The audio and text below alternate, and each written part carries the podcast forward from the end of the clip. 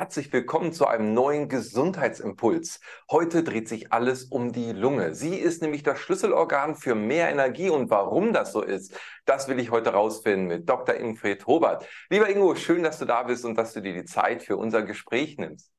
Ja, sehr gern, lieber Kai.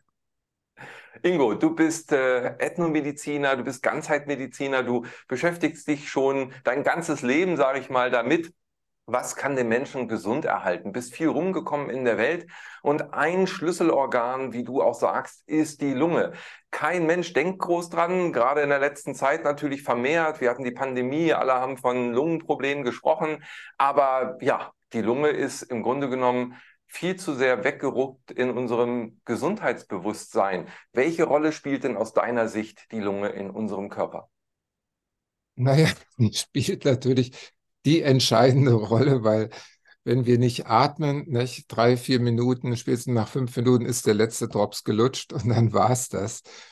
Und äh, wir wissen heute, dass wir über die Atmung viel mehr äh, Prozesse beeinflussen können, als uns äh, bisher bekannt ist und wirklich bewusst ist.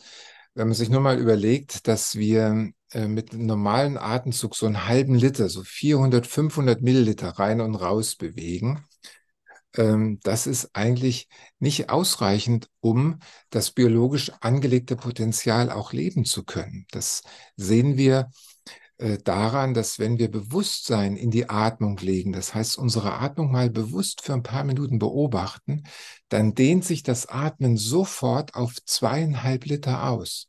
Von vier bis fünf Litern, die grundsätzlich möglich sind. Das heißt, wenn wir statt einem halben Liter Luft rein und raus plötzlich auf zweieinhalb Liter gehen, bedeutet das, die Mitochondrien, die Energiekraftwerke unseres Körpers, bekommen fünfmal so viel Sauerstoff und gleichzeitig geben wir fünfmal so viel Säuren und Giftstoffe wieder ab. Und das ist schon eine echte Nummer. Und ich sehe es ja tagtäglich, wenn Patienten zur Kurwoche zu uns an Stein oder Meer kommen, wir täglich Infusionen anlegen mit Vagus aufbauende Infusionen, mit Kurkuma zur Entzündungseindämmung und so weiter.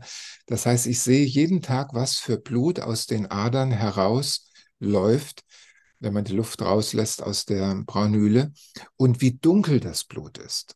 Und wir messen natürlich immer den Sauerstoffgehalt des Blutes und wir sprechen spaßeshalber von fröhlichen und von traurigem Blut. Das heißt, fröhliches Blut ist hell, das zeigt, dass ein Mensch tief genug atmet und dementsprechend genügend Sauerstoff an den Erythrozyten, an den roten Blutkörperchen dran klebt. Und das bedeutet, dass er ein sehr hellrotes Blut hat. Und das lässt Rückschlüsse darauf ziehen, wie tief er atmet und wie entspannt er damit ist. Während jeder gestresste Patient, der in die Praxis kommt oder der mit dem Auto kommt und gerade noch auf Hochtouren läuft, weil er, er versucht hat, den Termin zu erreichen, der hat regelrecht schwarzes Blut. Das heißt, bei Stress wird die Atmung noch oberflächlicher, als sie so schon ist. Noch weniger Sauerstoff kommt rein und noch weniger Giftstoffe äh, kommen raus. Und äh, das ist sehr spannend zu beobachten, wie eben durch Vagusflow-Übungen, durch Stärkung des Vagustonuses wir automatisch mehr Luft in unser System reinlassen und dementsprechend auch mehr entgiften. Und hier sei nochmal angemerkt, dass wir tatsächlich 70 Prozent sämtlicher Körpergifte über die Atmung abgeben, nur 10 Prozent über unser Ausscheidungsorgan, äh, den Darm. 20 Prozent übrigens über die Haut. Und wenn wir jetzt nochmal schauen, wenn ich die Haut anspreche, wir haben etwa anderthalb Quadratmeter Hautoberfläche, aber wir kommen auf 80 Quadratmeter Oberfläche, wenn wir die Lungenbläschen alle aneinander reihen würden und so auf einer Fläche ausdehnen würden. Das heißt 80 Quadratmeter Kontaktorgan zur Außenwelt Verbindungsorgan auch im weitesten Sinne zu dem, was uns umgibt, inklusive der Menschen, die uns umgeben. Und äh, wir sprechen ja auch noch über die Herzkohärenz, diese anderthalb Meter, die unser Schwingungsfeld, unser elektrisches und magnetisches Herzschwingungsfeld sich ausbreitet und wo wir auch Empathie und Wahrnehmung mit anderen Menschen auf eine ganz andere Ebene bringen, wenn wir diese anderthalb Meter unterschreiten. Äh, da kommt hier noch das gleiche Atemfeld noch, noch mit dazu. Diese 80 Quadratmeter, das ist schon enorm. Und wenn wir noch eine andere Zahl äh, benutzen, allein die Bronchien unserer Luftröhren, wenn man die in den kleinsten Verästelungen aneinander reiht, dann kommen wir doch sage und schreibe auf 700 Meter. Das ist doppelt so hoch wie der Fernsehturm in Berlin. Und wenn wir jetzt noch all die Blutgefäße, die nur die Lunge durchfließen, dazu nehmen und diese aneinanderreihen, dann kommen wir doch sage und schreibe auf 1700 Kilometer. Blutgefäße, die nur für den Austausch in der Lunge zuständig sind, für Aufnahme von Sauerstoff und für Abgabe von äh, Kohlendioxid und anderen Giftstoffen.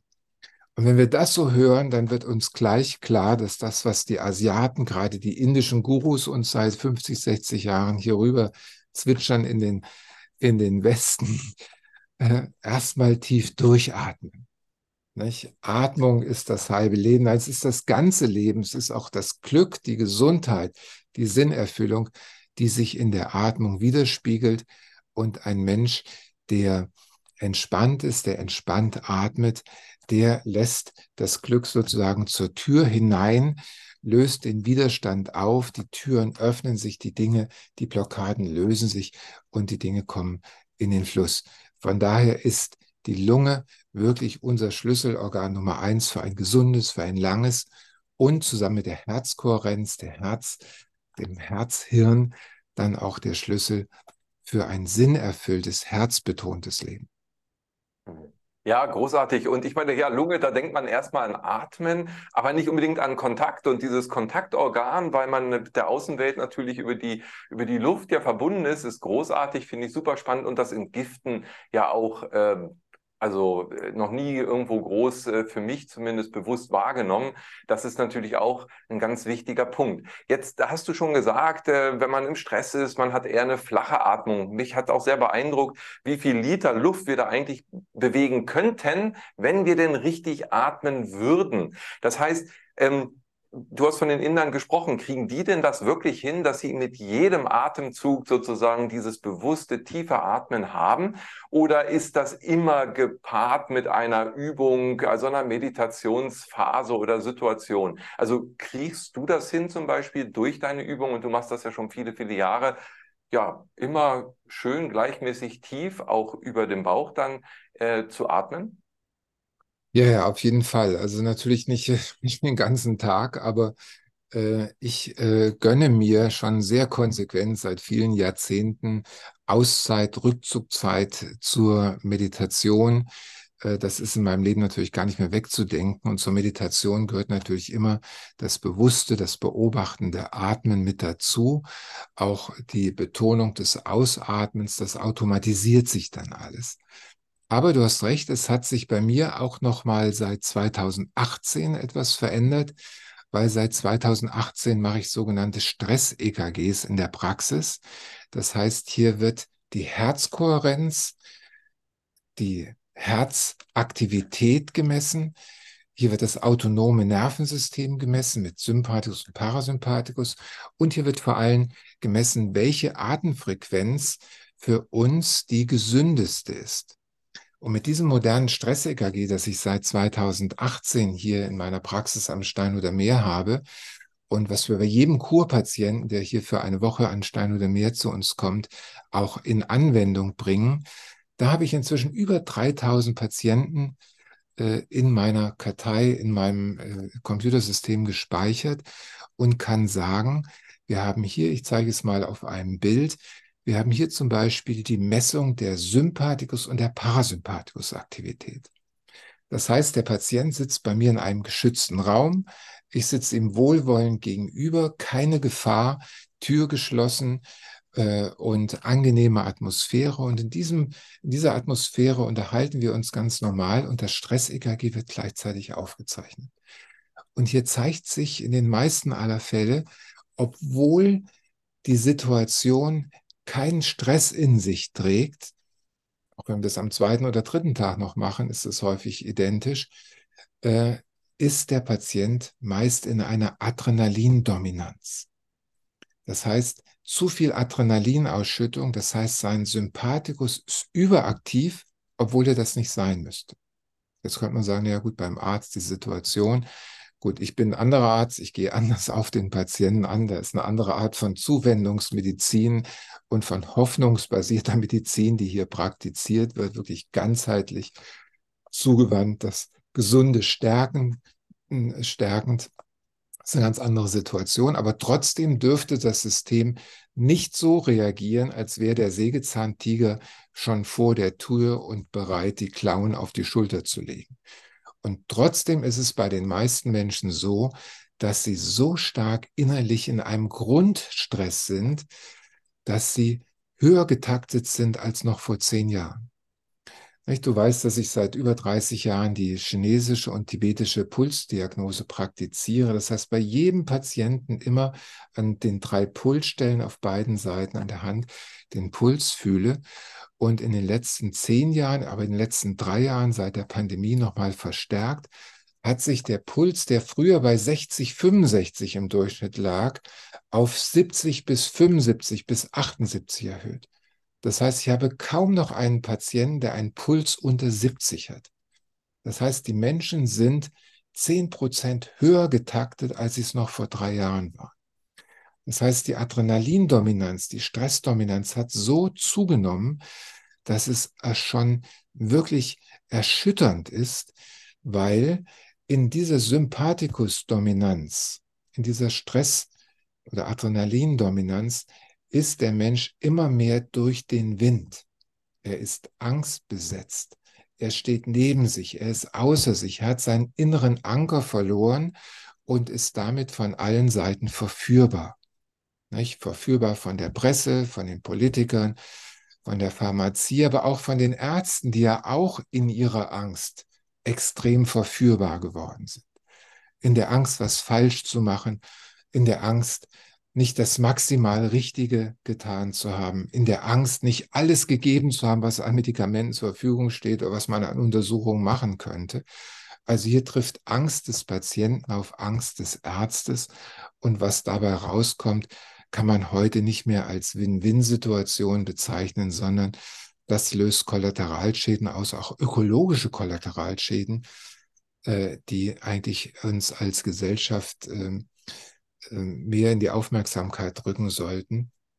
Und Atmung hilft uns wieder in eine Herzkohärenz zu kommen, hilft uns wieder wach und klar, innerlich souverän zu sein, einen inneren Anker zu haben, an dem wir uns innerlich festhalten können.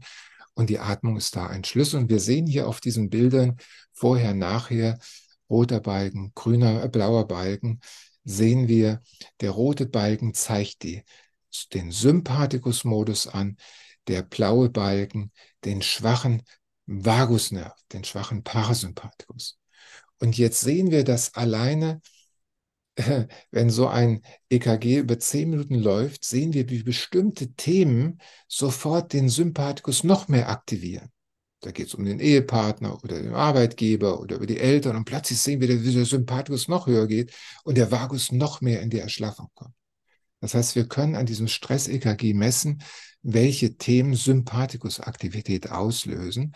Und am Ende dieser Untersuchung lassen wir den Patienten mehrere Minuten atmen. In einem Rhythmus, in einem Vagus-Rhythmus, eine Vagus-Flow-Übung sozusagen, die wir machen, wo ein deutlich verlängertes Ausatmen im Mittelpunkt steht. Quasi bis vier Zählen beim Einatmen, bis sieben oder acht beim Ausatmen. Und sofort sehen wir während dieser Atmung, wie der Sympathikusbalken runtergeht. Wir es hier auf dem zweiten Bild. Und der Vagusbalken, der blaue Balken, hochgeht. Und wer das einmal gesehen hat, schwarz auf weiß, wie seine Atmung plötzlich das System beruhigt und sozusagen das Herz, die Herzkohärenz öffnet. Mehr ist man mehr, plötzlich ist man mehr bei sich. Nicht? Plötzlich merkt man, dass man mehr mit sich in Verbindung ist. Man nimmt Dinge anders wahr. Man ist raus aus dieser Angst, aus dieser Fremdgesteuertheit und kommt mehr bei sich an. Das habe ich jetzt an 3000 Patienten äh, im Computer gespeichert, bewiesen. Und dieses moderne Bio-Tracking, so nennen wir das, Wir können also heute das, was wir schon immer wussten, dass es eine Herzensweisheit gibt, dass ein, ein entspannter Mensch ein gesunder Mensch ist, das können wir heute schwarz auf weiß belegen und können mit diesen modernen Tracking-Verfahren, mit diesen modernen EKG-Methoden dann genau schauen, wie gesund schlägt das Herz wirklich und welche enorm wichtige Rolle spielt äh, die Lunge dabei. Und die Lunge aktivi aktiviert durch die entsprechenden Vagusfasern in besonderer Weise die Herzneurone, die das Herz dann in die Entspannung hineinbringen, so dass es sich öffnen kann und wir damit näher, äh, näher an uns dran sind. Hm. Nun, wenn ich diese gute Atmung, diesen Rhythmus, von dem du gerade auch gesprochen hast, berücksichtige, aber das Organ geschädigt ist. Also man weiß natürlich klar, Rauchen bringt eine Raucherlunge, das ist ja schon so ein Begriff.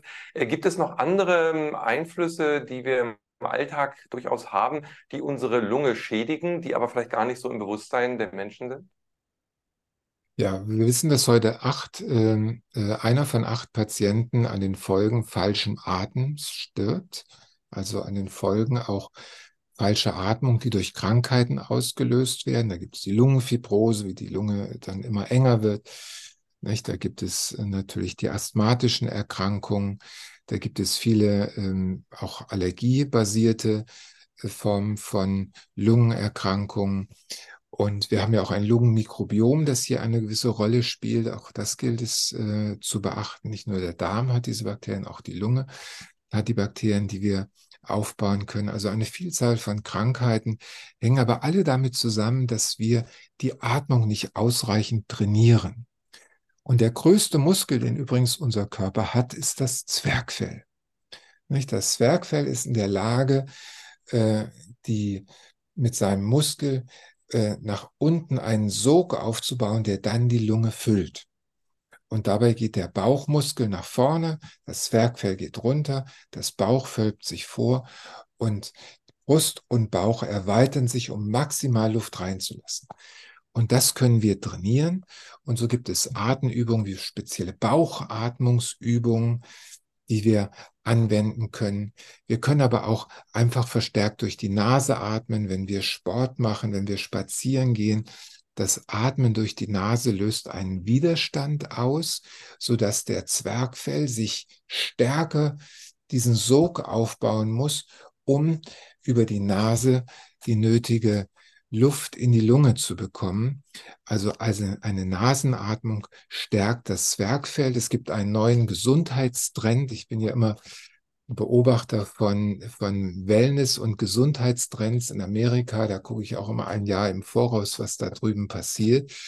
Und das sogenannte Mouth Taping, Mundtapen, ist ein, ein großer Trend, der von Amerika jetzt rüberkommt, genau mhm. aus diesem Grunde. Das heißt, man macht nachts ein kreuzförmiges Pflaster über den Mund, so dass man die Nacht über gezwungen ist, nur durch die Nase zu atmen. Das trainiert das Zwergfell, das feuchtet die Luft an durch die Nasenatmung. Dadurch wird auch das Immunsystem der Nasenschleimhaut gestärkt, weil man ja auch viele Bakterien mit jedem Atemzug einsaugt. Die gehen da nicht direkt in die Lunge, sondern gehen auf die Schleimhäute und trainieren damit die Schleimhaut. Also nachts Mouth Taping und tagsüber verstärkt durch die Nase atmen, auch wenn einem nach Mundatmen zumute ist, trotzdem durch die Nase atmen, weil man mehr Kraft aufbringen muss, bringt es eben auch mehr äh, Volumen dann in die Lunge. Eine klassische Übung, die ich weiterentwickelt habe aus dem Indischen.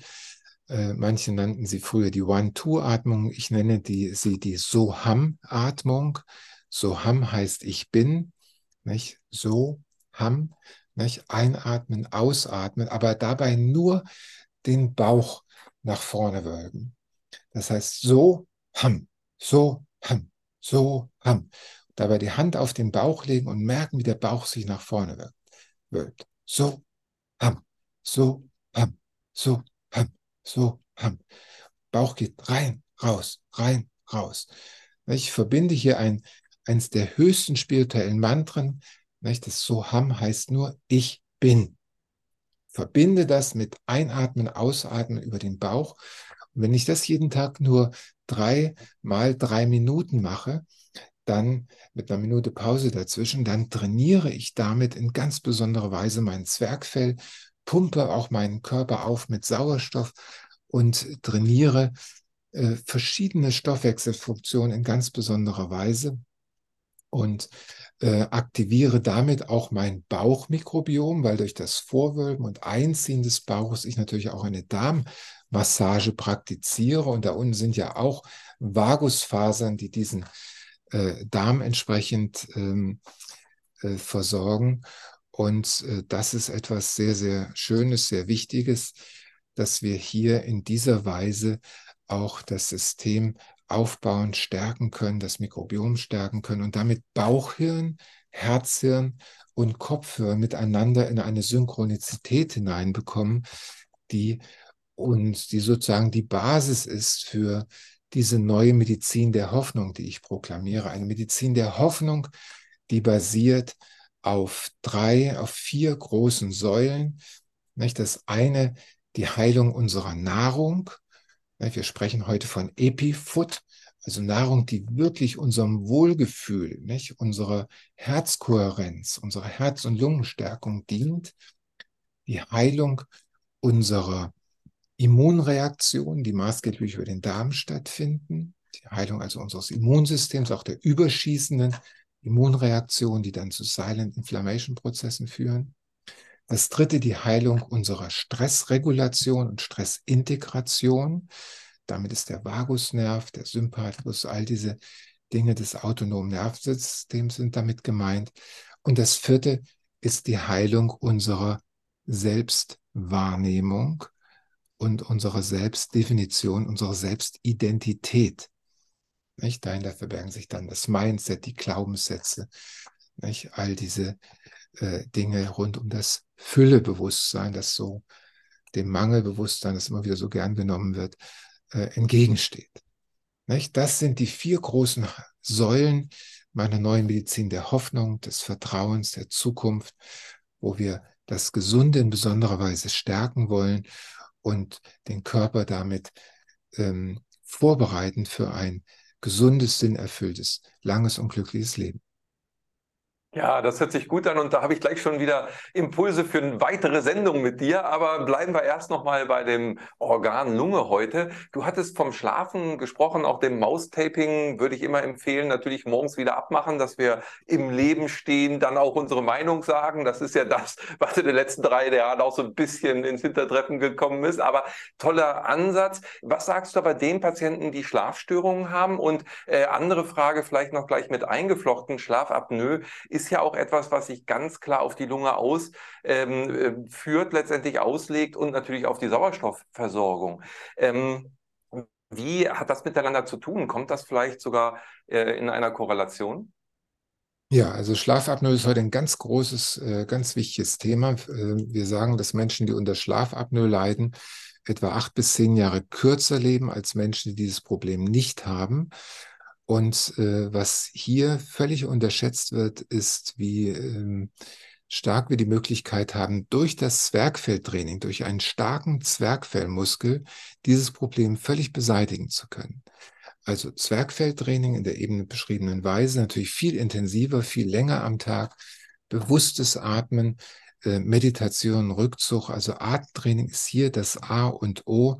Und diese Erkrankungen lassen sich vollständig ausheilen, wenn wir hier am Vagusnerv arbeiten, wenn wir am Mikrobiom arbeiten, äh, wenn wir auch die Versorgung unseres Körpers mit dem Epifood, also allen voran ähm, die Omega-3-Fettsäuren, die aquatischen Omega-3-Fettsäuren aus Algen, wenn wir solche Dinge in unseren Tagesablauf mit einbauen, dann können wir hier eine Grundlage schaffen für eine gesunde Entwicklung der Lunge, auch eine spezielle Rezeptur, die Lungenkraft, eine besondere Rezeptur, wo die wichtigsten Heilpflanzen unseres Planeten zusammengefügt werden, um das Lungengewebe zu stärken, die Sauerstoffaufnahme zu stärken. Da können wir sehr, sehr viel erreichen. Auch chinesische Heilwurzeln wie die Astragalus-Wurzel, die Astragalus-10-Rezeptur, auch etwas, was wir bei Lungenerkrankungen empfehlen. Also Atemtraining, Ernährungsumstellung, Omega-3-Supplementierung äh, und Hochdosis Naturmedizin, um die Lungenkraft zu stärken. Das ist etwas, was wir im Krankheitsfall machen können. Und dieses Maustaping bei Schnarchen, bei allen Lungenerkrankungen, äh, gerade auch bei ähm, dem ähm, Problem der Schlafapnoe, da können wir wirklich vieles machen. Es ist ganz erstaunlich, was da alles möglich ist, wenn man sich hier konsequent mit beschäftigt. Mhm. Ja, spannendes Thema, auch das äh, natürlich hier mit zu berücksichtigen, was mich natürlich in der Kette des Sauerstofftransports dann nochmal zum Blut bringt. Du hast vorhin schon von der Farbe des Blutes gesprochen. Ähm, der Sauerstoff muss transportiert werden. Welche Rolle spielt denn aus deiner Sicht hier auch der Eisenwert? Wir wissen ja heute, ganz viele Menschen sind unterirdisch im Eisenwert. Das heißt, ich kann noch so gut atmen, noch so viel Sauerstoff reinbringen, aber die Zellen, die Mitochondrien kriegen gar nicht den Sauerstoff, den sie eigentlich brauchen, weil das Blut, der Transport Transportgeber sozusagen hier nicht den richtigen Kontakt bietet. Ja, also Dinge wie der Eisenspiegel äh, müssen natürlich gemessen werden. Der muss am oberen Rand sein, weil nur dann auch die, der HB hoch genug ist, der Hämoglobingehalt, der ja den Sauerstoff bindet. Und äh, dieser Wert sollte unbedingt immer wieder kontrolliert werden. Der ist wirklich wichtig. Genauso wie wir eben über die Spirometrie, etwas, was wir in meiner Praxis am Steinhuder Meer natürlich auch machen, Patient atmet in ein spezielles Gerät rein, dann sehen wir, wie groß das maximale Lungenvolumen ist, auch das Reservevolumen. Und da können wir natürlich messen, wie gut äh, Atemtraining funktioniert, weil das lässt sich ausdehnen und dann wissen wir sechs Wochen später, dass das Zwergfell hier wirklich trainiert wurde und wir hier einen großen Beitrag geleistet haben, um die Lunge in ihrer Kraft zu stärken über die eben genannten äh, Wege. Aber damit wir tief atmen können, damit das Blut hellrot wird, die Sauerstoffsättigung wirklich dann bei 99 oder 100 Prozent liegt, auch die können wir ständig messen und beobachten und daran sehen, wie äh, gut unser System mit Sauerstoff versorgt ist. Ähm, das ist etwas, was wir äh, eben auch tracken können über diese Biotracking-Verfahren, einmal dieses genannte Stress-EKG, dann aber auch über die Sauerstoffsättigung, über die Farbe des Blutes, dann aber auch über ähm, die, äh, ein spezielles 3D-basiertes Vektor-EKG, etwas ein ganz modernes EKG, das heute KI-basiert, sehr objektiv zum Ausdruck bringt, wie gut das Herz pumpt, auch in die Lunge pumpt, damit die vielen Kapillaren in der Lunge dann möglichst viel auch austauschen können weil wir wissen, dass nur jedes 20., jede 20. Alveole, also jedes 20. Lungenbläschen überhaupt in Einsatz kommt, weil eben zu flach geatmet wird. Und dementsprechend kann das Blut nicht ausreichend mit Sauerstoff aufgebaut werden und umgekehrt kann nicht genügend CO2 abgegeben werden. Also all diese Dinge können wir heute messen, beobachten, trainieren und damit unser System ganz erheblich stärken. Und hier sieht man zum Beispiel an diesem Bild über das Vektor-EKG nochmal, wie das Herz durchgescannt wird im 3D-Verfahren, wo wir sehen, wie ist die strukturelle Integrität? Sind alle Zellen in Ordnung? Wo wir sehen, wie ist die elektrische Ausbreitung hier in diesen bunten Farben dargestellt? Ist der elektrische Impuls wirklich gleichmäßig, breitet er sich gleichmäßig über alle Herzmuskelzellen aus? Und wie ist die Durchblutung des Herzmuskels. Also so etwas sehen wir hier ganz objektiv. Und wenn hier Schäden vorliegen, dann kann auch die Lunge nicht ausreichend belüftet werden. So wie umgekehrt, wenn nicht ausreichend tief geatmet wird, über die Lunge der Vagusnerv, der Parasympathikus aktiviert wird, so schlägt das Herz auch viel zu schnell. All das muss im Wechselspiel betrachtet werden. Also Lungenkapazitätsmessung, Messung der Herzstruktur, der Physiologie und Messung der Herzratenvariabilität, also der, des autonomen Nervensystems, des Herzens, des Vagusnervs. All diese drei Parameter spielen eine ganz entscheidende Rolle, wenn es darum geht, abzuschätzen, wie nicht nur, wie gesund lebe ich, wie lange kann ich damit leben, wie glücklich kann ich damit leben, sondern auch, wie stark ist meine Fähigkeit, mit tieferen Weisheitsstrukturen in mir in Verbindung treten zu können. Denn dazu brauche ich einen starken Vagustonus. Und nur mit einem starken Vagustonus kann ich visionär, vorausschauend, empathisch, mitfühlend, kooperationsfördernd, wohlwollend, souverän mein Leben gestalten und damit dem Leben eine Richtung geben, die es wirklich sinnerfüllt werden lassen. All das beginnt hier an dieser Stelle und beginnt nicht damit, dass wir uns in Angst und Panik versetzen lassen und aus lauter Angst alle drei Monate schwere Untersuchungen machen, möglicherweise noch mit Kontrastmitteln, die noch radioaktive Substanzen enthalten und uns 15 Medikamente verschreiben lassen von äh, Kollegen, äh, die das P im Bewusstsein haben. Und hier ist gefordert heute eine innere Souveränität, ein inneres Vertrauen in eigene Selbstheilungskräfte. Und dafür stehe ich, dafür werbe ich. Ja, das ist so wichtig und sehr schön nochmal zusammengefasst von dir. Es geht eben um diese ganzheitliche Betrachtung.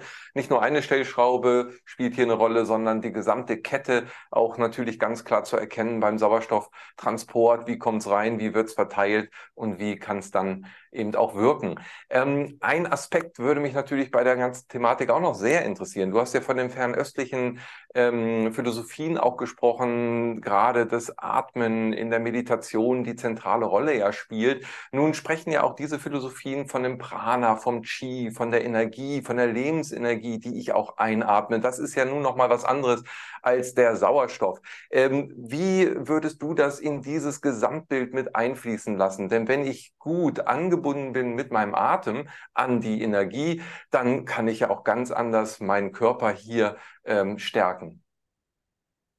Ja, ich sehe, dass wenn Menschen durch Ängste oder durch viele Stressprogramme höher, weiter, schneller, ich muss noch, ich sollte noch, im ständigen Sympathikus-Modus laufen, dann atmen sie flach und sind dann durch den Wind, stehen neben sich. Wir sprechen ja in der tibetischen Medizin von der sogenannten Windkrankheit und die Rezeptur, die die Tibeter über Jahrtausende entwickelt haben, um tiefer in die Meditation zu kommen und mehr in sich verankert zu sein, das ist die sogenannte Lungrezeptur, die uns der Dalai Lama äh, vor drei Jahren preisgegeben hat. Diese Lungrezeptur dient dazu, die innere Mitte zu stärken, die innere Souveränität, um in dieser inneren Kraft dann auch tiefer in die Meditation, in die Herzkohärenz einsteigen zu können, und das ist so eine Kernkompetenz der Tibeter, die so auf dem Dach der Welt äh, ja auch nach Unterstützung aus der Kraft der Natur gesucht haben und in dieser Rezeptur ein Tool, ein Werkzeug gefunden haben, um tiefer in die Meditation zu kommen. Denn da draußen ist mit Reisen nicht so viel äh, in den äh, grauen Tälern des Himalaya. Deswegen mussten wir sozusagen sich auf innere Reisen konzentrieren und um tiefer in sich Anker zu finden, haben sie natürlich Kräfte aus der Natur genutzt und diese Lungenrezeptur ist so eine Kraft, die heute hilft, mehr in die innere Fokussierung, in die innere, in das innere Gleichgewicht, die, an diesen inneren Anker ranzukommen. Und das ist etwas, was dann auch das von dir genannte Prana, das Chi stärkt und bündelt und dann fokussiert auf den Augenblick, so dass man im Hier und Jetzt wirklich bei sich ist und das ist etwas, wo uns diese Atemtechniken, gerade dieses bewusste Atmen auch hilft, im Hier und Jetzt fokussierter zu sein. Denn wenn wir atmen, sind wir ganz bei uns.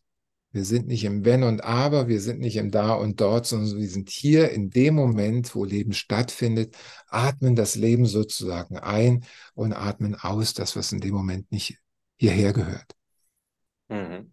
Ja, das ist gut. Und, und äh, was mich jetzt nochmal auch auf einen Gedanken bringt, auf ein Feld, ist die Qualität dessen, was ich einatme. Also jetzt nicht nur, ob das Energie ist, nochmal bewusst auch äh, sich das selber zu machen, sondern ähm, am Meer atme ich ja andere ähm, Gemische ein, sage ich mal, ja. Äh, im Wald habe ich die Terpene, von denen wir ja auch wissen, Waldbaden ist gesund. Äh, welche Rolle spielt die Qualität des Fluidum, was ich einatme, denn äh, in diesem ganzen Spiel, dass die Lunge uns wirklich mit mehr Energie versorgen kann?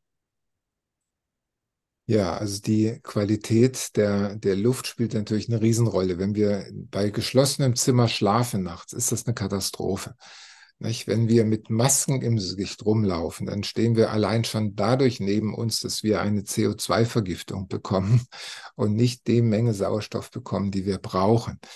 Wenn wir in der Stadt sind, Feinstaub einatmen, nicht? dazu noch andere Rußpartikel, dazu noch alle möglichen Giftstoffe, die durch die Gegend sausen, dann ist uns das nicht zum Wohle. Umgekehrt das Waldbaden, wie wir es ja so gerne nennen. Übrigens habe ich kürzlich gehört, man kann sogar eine Ausbildung zum Waldbademeister machen. Sehr gut. Ja, da brauchst du auf jeden Fall einen Rettungsschwimmer, wenn jemand irgendwo in dem Wald äh, untergeht. genau. Das heißt, im Wald finden wir natürlich äh, das Qi der Bäume, das Qi dieses ganzen Feldes, dieses riesen Mikrobioms, das die Bäume alle miteinander verbindet die Pilzbahn unter der Erde. Das ist schon ein richtiges Fund, ein Feld, in das wir da tatsächlich eintauchen, im wahrsten Sinne des Wortes. Und äh, dieses Waldbaden, das hilft uns natürlich in besonderer Weise, beste Luft einzuatmen und lädt natürlich auch ein zu Bewusstsein für den Augenblick. Und Bewusstsein in den Augenblick, wie ich ganz anfangs sagte, heißt, umso mehr ich mich und meinen Atem beobachte, umso mehr dehnt sich der Atem von einem halben Liter auf zweieinhalb Liter aus. Und das ist ein echtes Fund und das nutzt unserem System, stärkt das Gesunde und hilft unserem Körper auch widerstandskräftiger zu machen, so dass wir weniger abhängig sind von Antibiotika oder irgendwas, was uns irgendein Arzt äh, unter dem Aspekt, wir wollen mal auf Nummer sicher gehen, aufschwatzen möchte. Mhm. Also ist ein Aspekt auch auf jeden Fall mehr in die Natur zu gehen, ähm, ob das das Meer ist, ob das die Berge sind oder der Wald, egal, Hauptsache raus aus den urbanen Umgebungen, die uns eher ähm, schwächen dann über die Zusammensetzung der Atemluft. Absolut, absolut. Mhm. Ja, es ist spannend. Also das Ganze, äh, die Lunge nochmal so allumfänglich betrachtet zu haben, zeigt uns, äh, sie hilft uns bei Entgiftung, sie ist ein Kontaktorgan und wenn man frei atmet, äh, da ist es ja schon drin, es bringt uns Freiheit und äh, was du auch angesprochen hast, diese Souveränität. Letztendlich, es geht ja auch bei allem ganzheitlichen Betrachten der Gesundheit bei dir immer wieder um die Eigenverantwortung. Was würdest du jemandem sagen, der vielleicht ja über Jahre äh, schon Lungenprobleme hat? Wie kann ich in meine Eigenverantwortung gehen und was kann ich als erstes vielleicht tun, um die Kraft der Lunge wieder zu erwecken? Also ich kann natürlich zu einer, zu einem Atemtherapeuten, zu einer Atemtherapeutin äh, gehen äh, und mir vorher äh, 20 Atemsitzungen aufschreiben lassen. Dann werde ich auf jeden Fall schon mal in ein Feld eingeführt, wo ein anderes Bewusstsein dafür entsteht. Gleichzeitig kann ich aber auch mich über Bücher erstmal informieren, über den Vagusnerv, kann entsprechende Videos gucken. Da haben wir ja schon viel zusammen aufgenommen. Wir haben das Buch Zurück zur Mitte und das Buch Mantra Medizin, wo ich da speziell auf diese Übungen, die äh, natürlich alle sich rund um die Atmung drehen, eingehe. Das ist etwas ganz Besonderes. Und wir haben dann natürlich die Möglichkeit, durch diese Soham-Atmung, wie ich sie gerne nenne, diese Atemübung hier tiefer einzusteigen. Wir haben da auch eine 28 Tage Vagus Challenge ähm, die, die man, in die man einsteigen kann. Also wir haben ganz praktische Übungen, das Zwergfell, die Atmung zu trainieren und dann mit entsprechenden Messverfahren auch zu gucken, diese, dieses Training zu begleiten und dann zu beobachten, wie das von Monat zu Monat besser wird. Hier ist alles möglich und ich kann immer wieder nur betonen, äh, was Gesundheit anbegeht, eine Diagnose ist zwar eine Diagnose, die so erstmal steht, aber man sollte das immer von der Prognose unterscheiden. Eine Prognose kann heute so sein und morgen so. Das ist wie eine Wetterprognose. Deswegen möchte ich jedem nur raten, eine Prognose, die ein ärztlicher Kollege abgegeben hat, kann heute so sein, kann von einem anderen Arzt ganz anders gestellt werden. Mit anderen Worten, alles, was kommt, kann auch wieder gehen. Wir haben Möglichkeiten in der Hand, Dinge eigenverantwortlich anzupacken, zu verändern.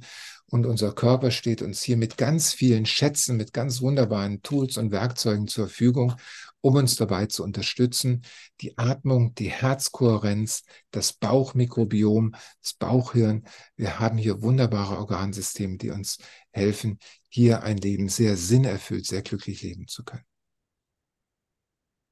Ja, sehr, sehr schöner Impuls. Äh, und das möchten wir ja auch mit dem Gesundheitsimpuls immer wieder in die Welt hinausgeben. Ja, diese Prognose auch natürlich im Rahmen meiner Eigeninitiative zu verwandeln.